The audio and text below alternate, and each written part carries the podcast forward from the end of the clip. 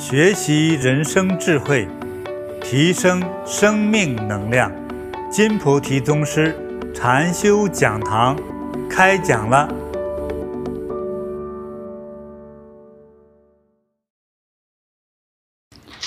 好，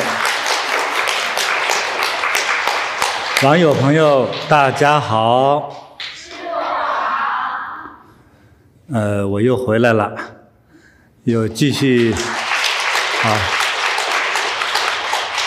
又继续和大家讨论命运这个难题，所以一路下来呢，就是和大家这样讨论、交流，来到我们共同一起学习啊，认识命运的一些蛛丝马迹，认识命运的一些规律啊，呃，我觉得还挺有意思的，就是本身。在这样的这个学习讨论的过程之中呢，就是对我也是有很多的启发，啊，呃，让我也更加去好像发现了命运的这个万花筒当中的一些规律啊。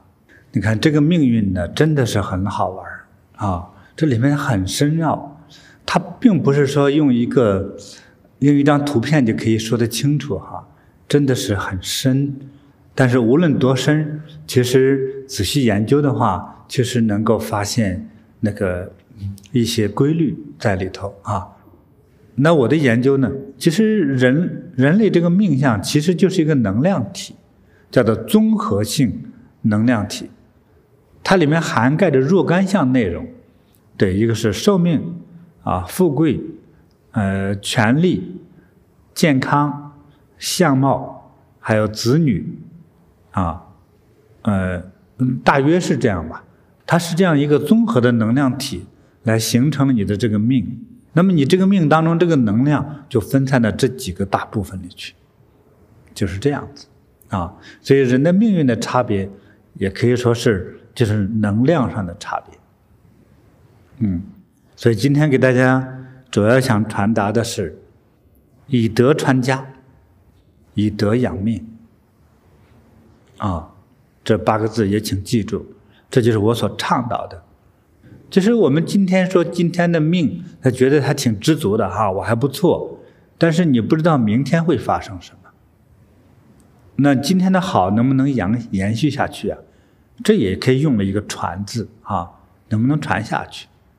那么第二个“传”就是传宗接代的“传”，就是今天你的这些富贵德行能不能传给后一代？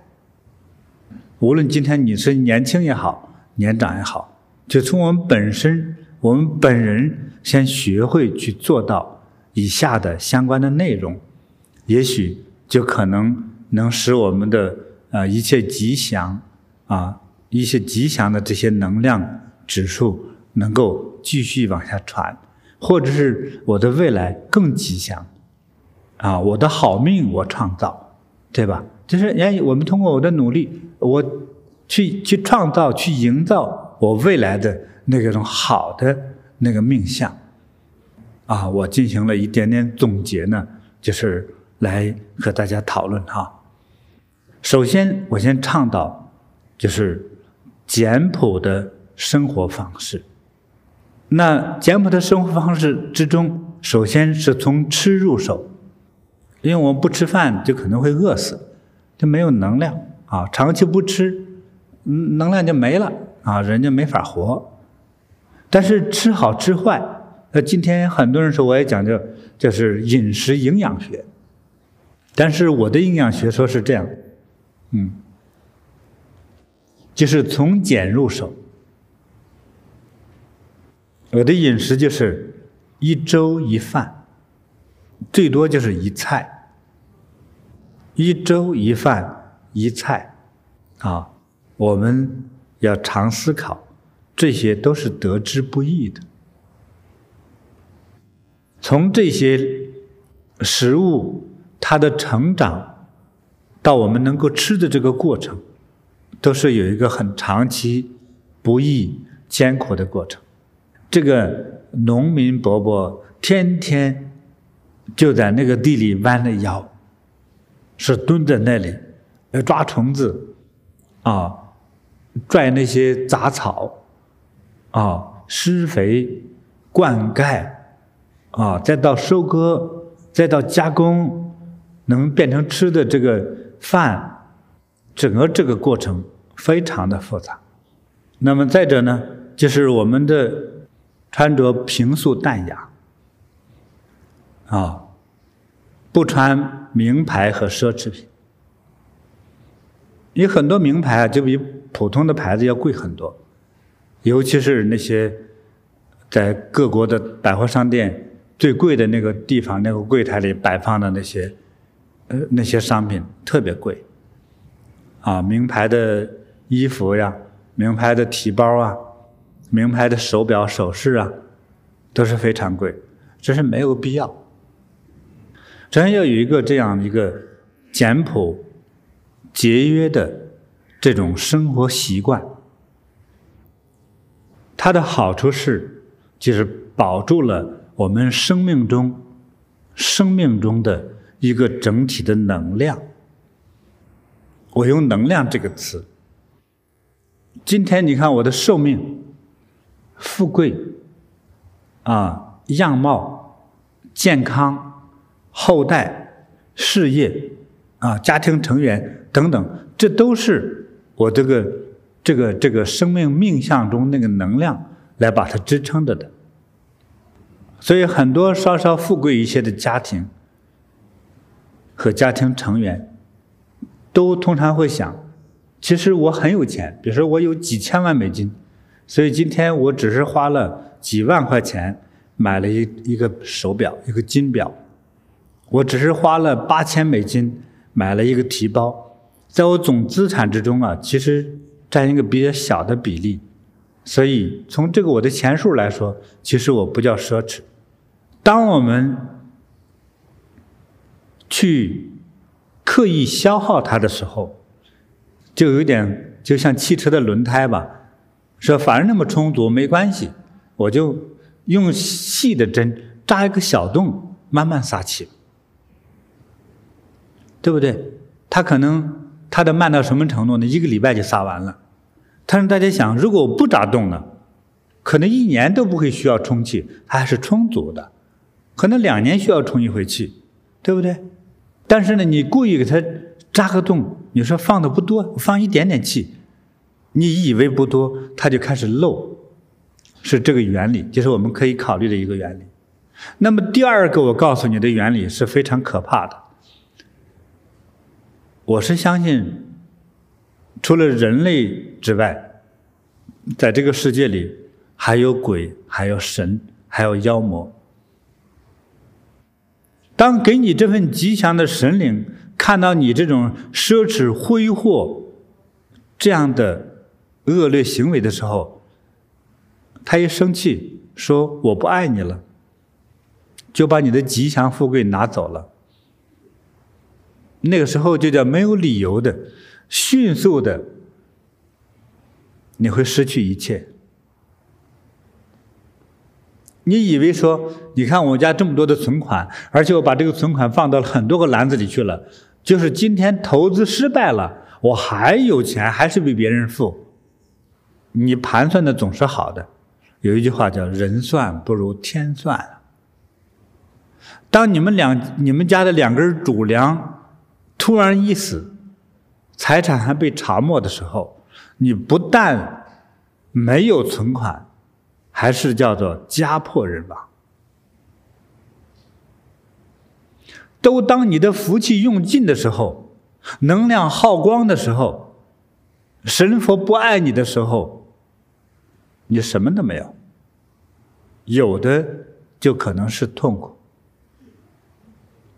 所以我们要敬重神佛，感谢祖宗的创业，感谢你的上辈人，啊，创下的基业，让你有有饭吃、有福享、有房住、有好的学校读。所以越是这样，就是越不能够去那么奢侈淫逸，啊，叫挥霍资财，啊。滥用富贵，那些还是叫遭天谴。当我们大富大贵之后，我还有个平常心，说我还有平常心呢。我一边吃着最富贵的菜，我说我有平常心来吃它，这不是这样的。哎，我今天虽然富贵了，我还有平常心加平常的生活。我平常怎么爱吃什么了？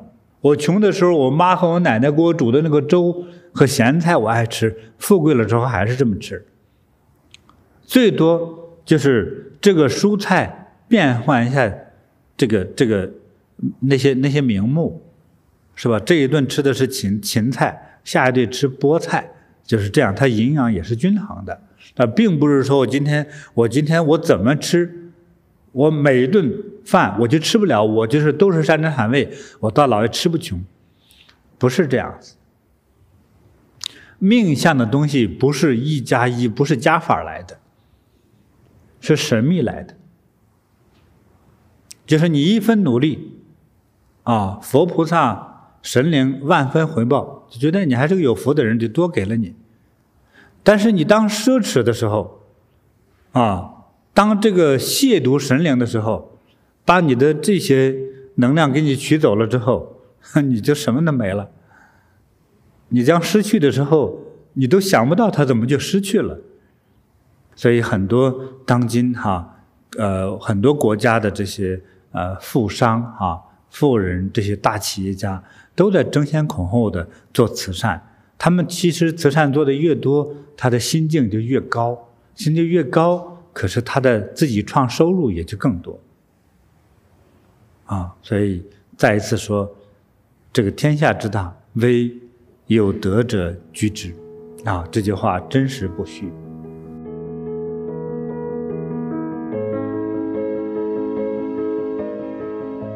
好，这个道德这一块呢，就有很多内容。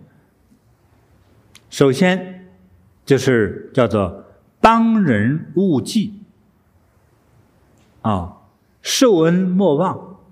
凡是我去帮人、帮助人的事情，千万不要去用笔记，也不要记在脑子里。哎呀，我可帮了你了哈！哎，你看，正好世界有灾难的时候，我捐点款去帮人，我赶快记下来。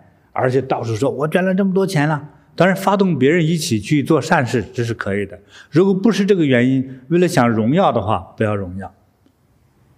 而且，我也不欢迎你记住你帮人的这个慈善的行为。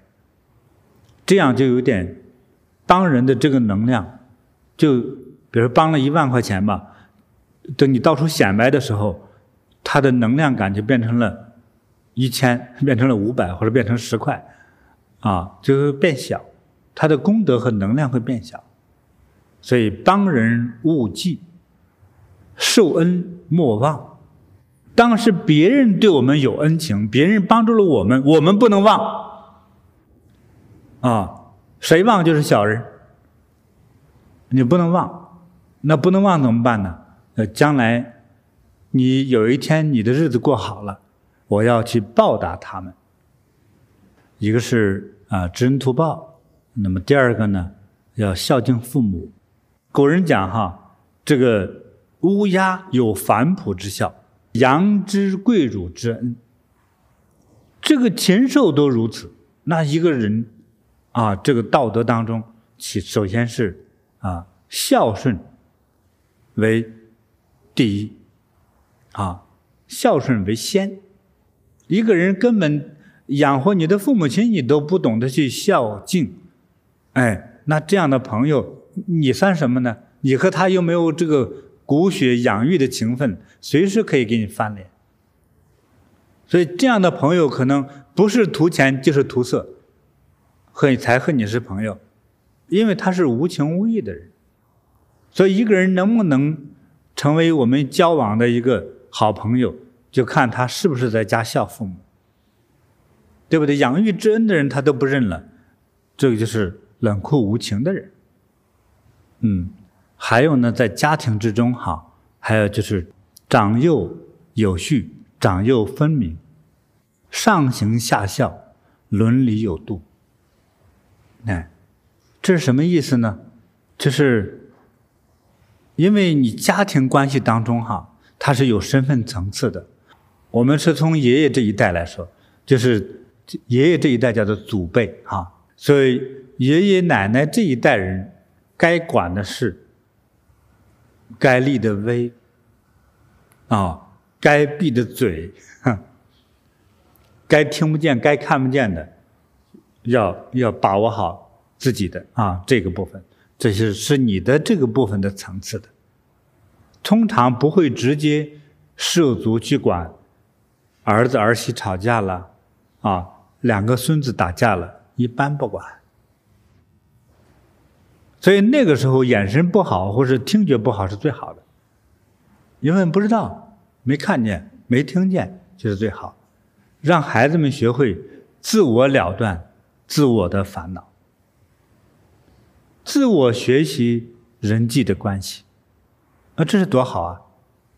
所以有很多该孩子自己做的，那么祖辈不能代劳，啊，这叫长幼分明，是吧？那比如说你姥姥家里的事一般也不管，但是儿子做主找你商量的时候，你开不得玩笑，给的都是正主意，叫郑重其事的主意。长辈和儿子和尤其是和儿媳等这个。更低的一个层次说话的时候，就不能玩笑，不能像你工作同事那么样。哎，老王，你还没死啊？那不能这样子。你们说儿媳妇你还没死啊？你听听多难听啊！那是儿子是自家的，一见面儿子你还没死啊？不是也不行吗？很多人没得过这样的教化，今天没人这样指导你，乱了，是吧？这个辈分之间。做了不该做的，说了不该说的，管了不该管的，那就是添乱。这种乱，这种家庭辈分的乱象，既是灭顶之灾。但是如果我们管得好，就是家族兴旺，啊，是吧？全家幸福吉祥，啊，他家的事业鼎盛发达，得以啊正面发展。啊，这是非常、非常、非常重要这一点啊。那么再接下来，我提醒大家的是两个字：诚信。你说我自家人还讲什么诚信呢？我记得有个人给我介绍一本书，这个书中就说，这个父亲有一天，父亲带两岁半的儿子，呃，把这个儿子抱到桌子上，啊。买了两包大鸡腿儿，说儿子，你我爸爸在这接着，你得往下跳，啊，跳下来之后，这个鸡腿儿就是你的。这儿子一看他好啊，哎，儿子咚就跳下来，一下摔得鼻青脸肿，鼻子都磕破了，就哭啊，这妈妈赶快跑说，怎么回事啊？哎，孩子最后痛了，说，我爸说接着我，结果没接我，把我给摔了。你说他爸说了什么呢？我说接就接嘛，你那么实在吗？哎，这个妈妈就气坏了，你是怎么做人爸爸的？那这个爸爸就说：“我教化孩子就是，谁都别信，连你亲爹都不能信。这种这是一个错误的行为，我个人一点都不欣赏。就教给孩子的不是智慧，不是慈悲。”不是博爱，反而是什么呢？猜忌，还有对这个世界谁都别信。那想我们这样的人生还幸福吗？这个两三岁的小孩从此会怀疑一切，对不对？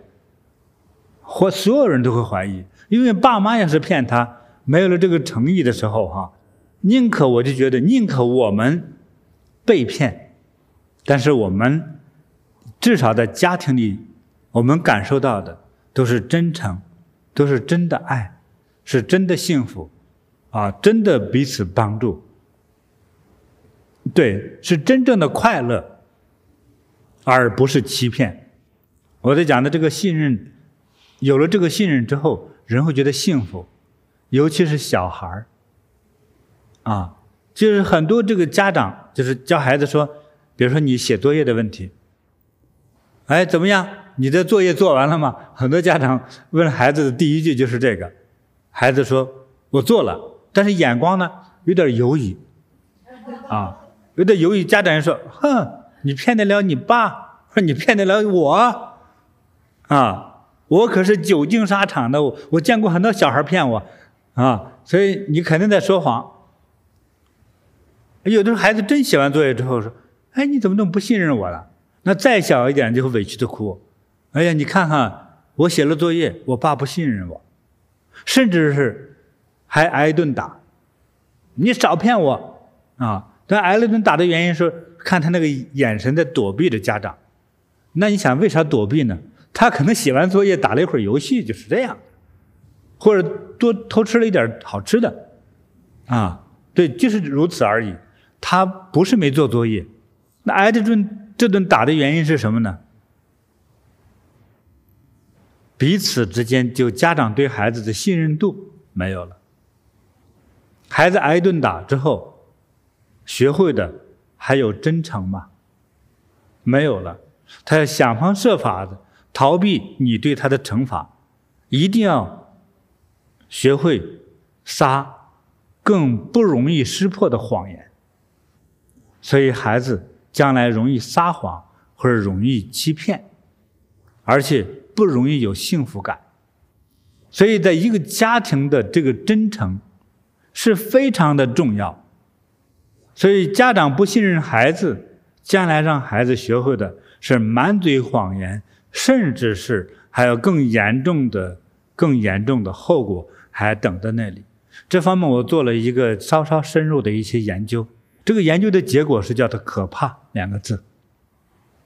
所以，孩子长期不被家长信任的时候，孩子永远处在叫做叫做游离状态。他的精神，他不会专心的去做一件事情，将来的麻烦大了。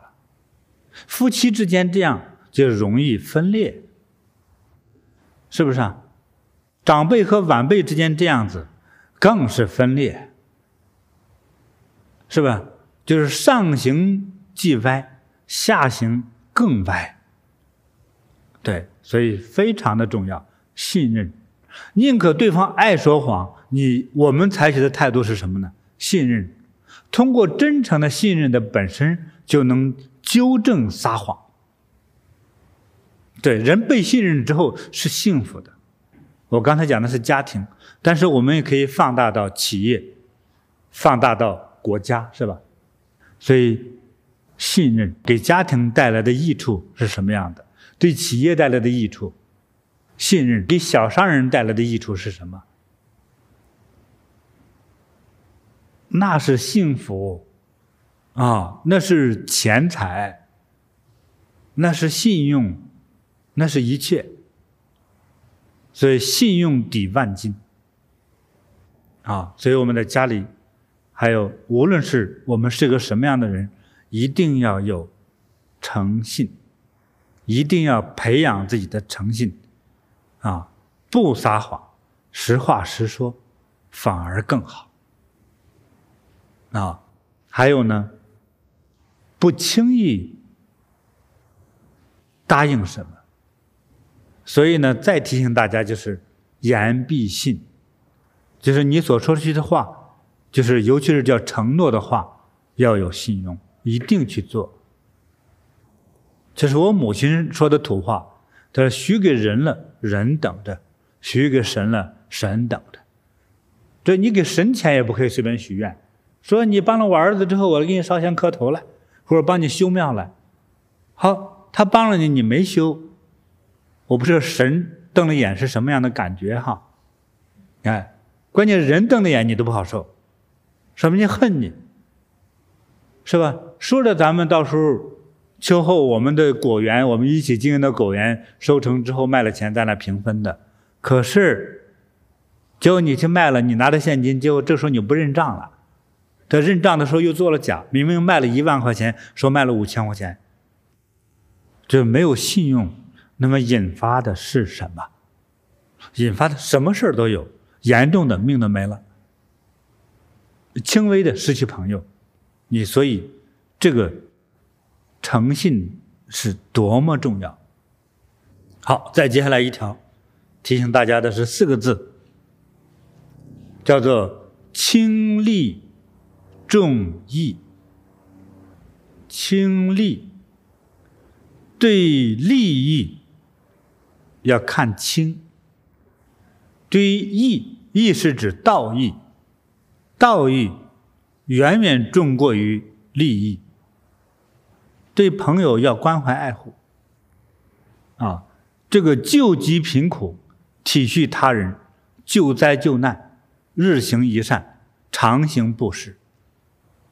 所以一般人说我图眼前的利益，我们讲过，我们的传承要超过我们这一代的话，说富贵传家不过三代的原因是我们很多就是创业者本身或者家长本身目光太短浅，那么最在乎的就是眼前的得失和利益，没有看远，没有看长。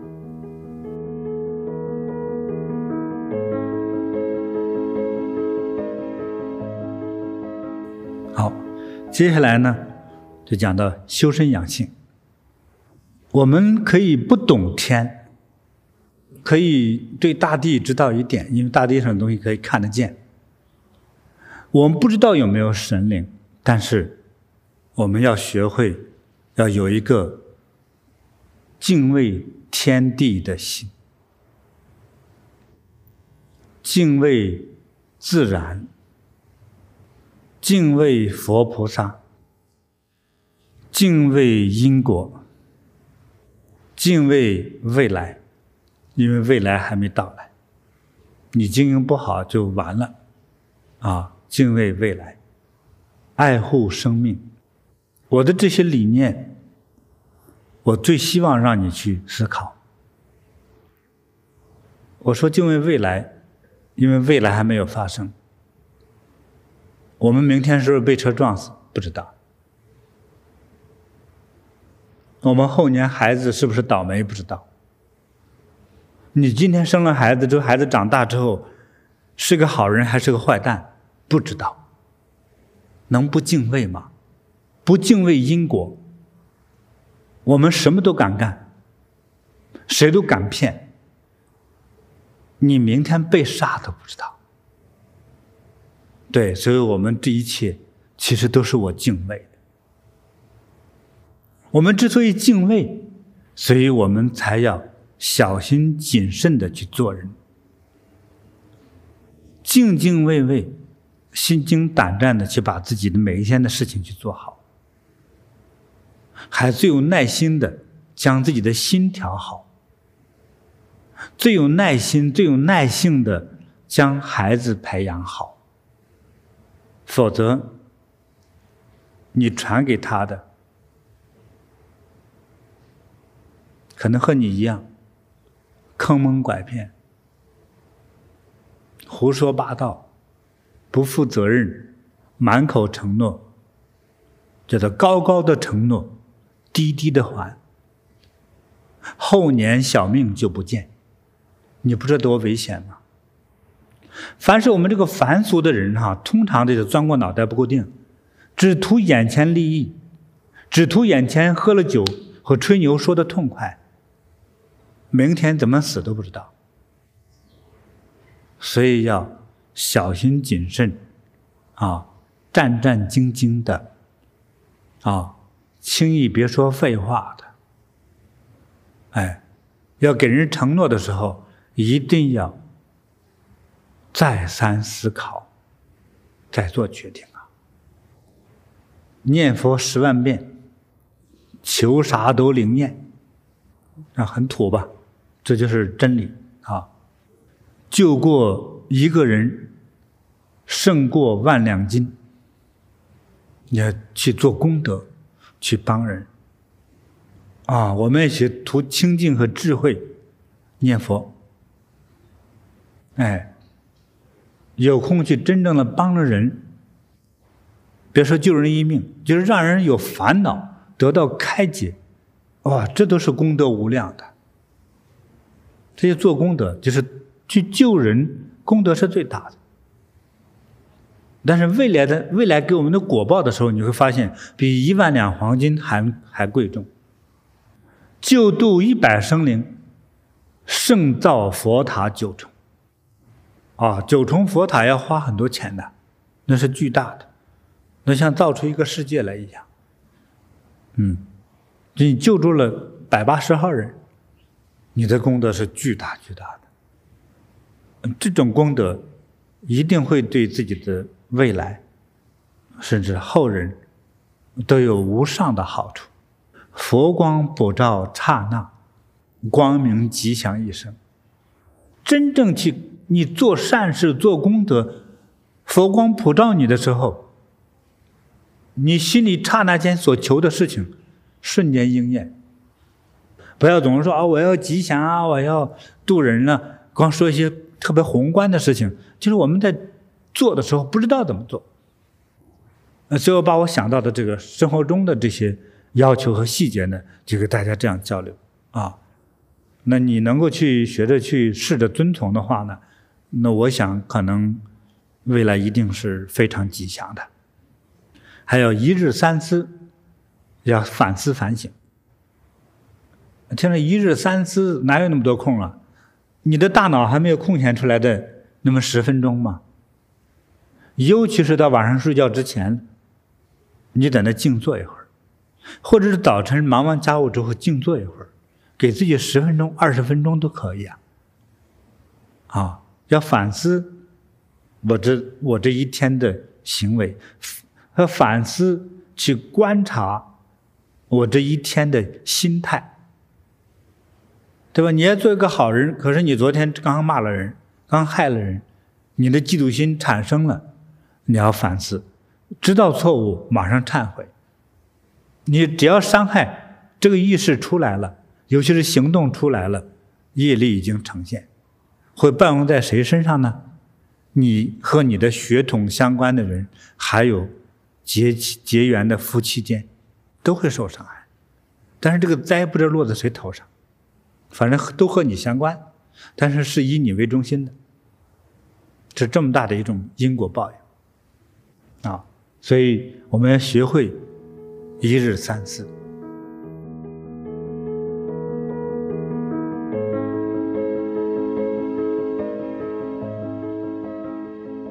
好，再接下来给大家讲，为人处事要未雨绸缪，千万别这个临渴掘井。未雨绸缪，要对未来要有忧虑的感觉。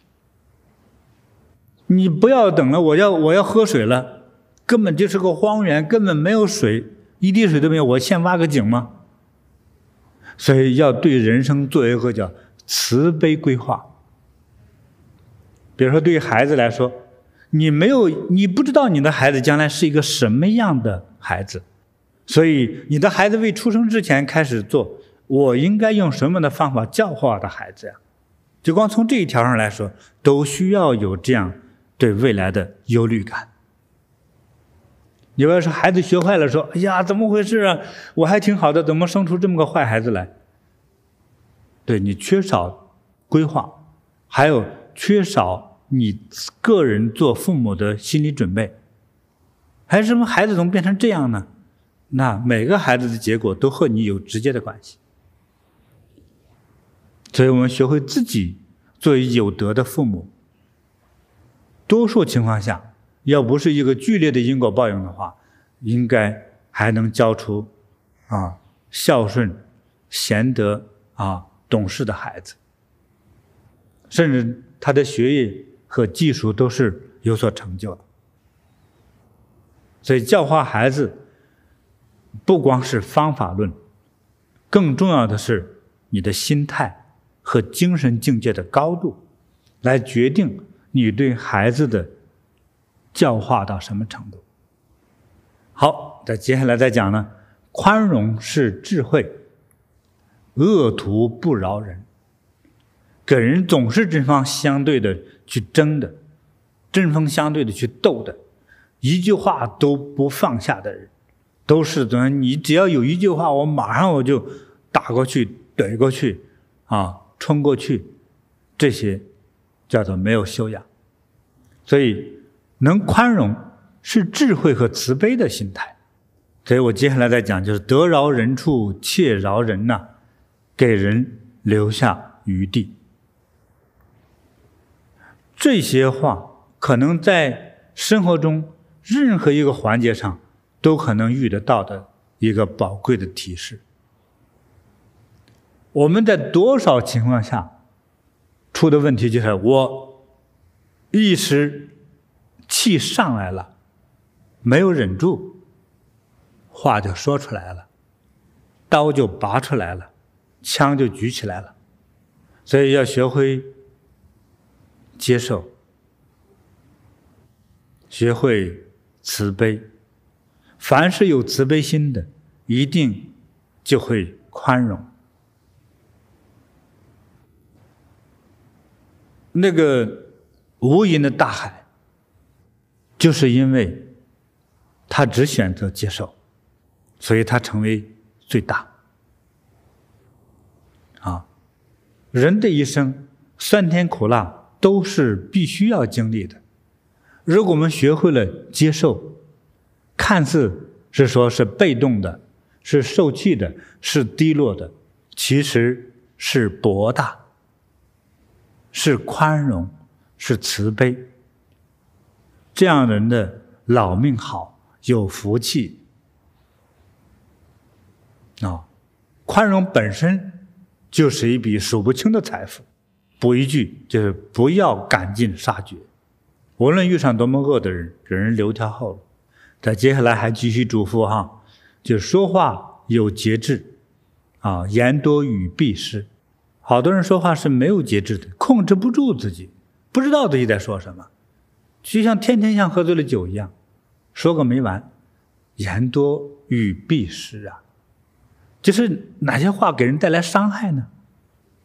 说话越多的人，伤害就越大，你都不知道得罪了谁了。要和言善语，控制情绪。我们学慈悲呀、学慈悲，所以我们讲到了善心、善语、善行，是吧？哎，那你说话一定要注意这个和善的，是慈悲的，在这个大喜、大悲、大怒之时。不议论，不决定，不行动，因为你那是处在冲动的状态下，你的心是不是平静的？不平静就看不清，看不清楚就下药的话，那那肯定是容易出错嘛，是容易甚至出过激的错误啊！所以要做真正明白的人啊！所以在愤怒的时候啊，在情绪波动的时候。啊，少做决定，少做决断，啊，啊，这个，所以有一个平静的心哈、才可能保持理智，啊，才可能让自己的这个心不乱啊，才不会做错自己的行为啊。好，接下来我讲这个交朋友的概念呢，我们要尽量交这个道德高尚的、善良的。阳光的、正念的、正业的，啊，温和的啊，这样的朋友，啊，不交有从事恶业、不交从事恶业的朋友，就是他所做的行业是我们所认为是恶的、是不好的这个行业的朋友不能交，啊，不要交有恶习之人。比如说我吸毒啊，或者我去冒险，这些要小心，因为什么叫险呢？险就是危险，是吧？啊，或者是从事骗人，哎，说你不骗，你只是你们同学嘛，哎，他有那个习惯的时候，就会污染你的。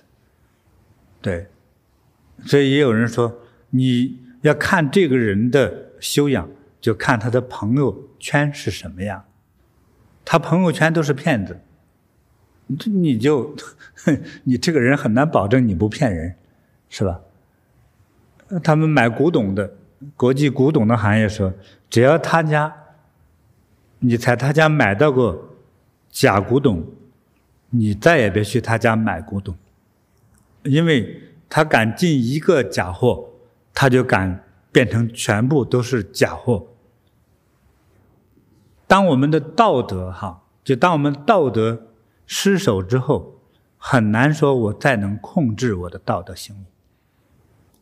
啊，是这样的。所以呢，交朋友一定要选择啊正心正念、心地善良的朋友，啊，对，还要阳光的、正气的。那么我们今天所有有缘的朋友，啊，我们因为在交流命运的概念，我们怎么样能够让自己啊有功德、有福气，啊有长寿，甚至有好的子女传承，这就是这些内容。首先是警示给我们自己去怎样把自己修好，啊，怎样做好自己的修行。和修身养性，做好自己，呃，才可能去教化好儿孙。以这样的慈悲的，啊，偏道德的，啊，慈悲的道德的这个心态和思维方式和接人待物，才可能让儿孙才能慈悲，才能宽容，才能善良。以德传家，恒源流长，啊，这个才可能能达到这样一个吉祥的目的。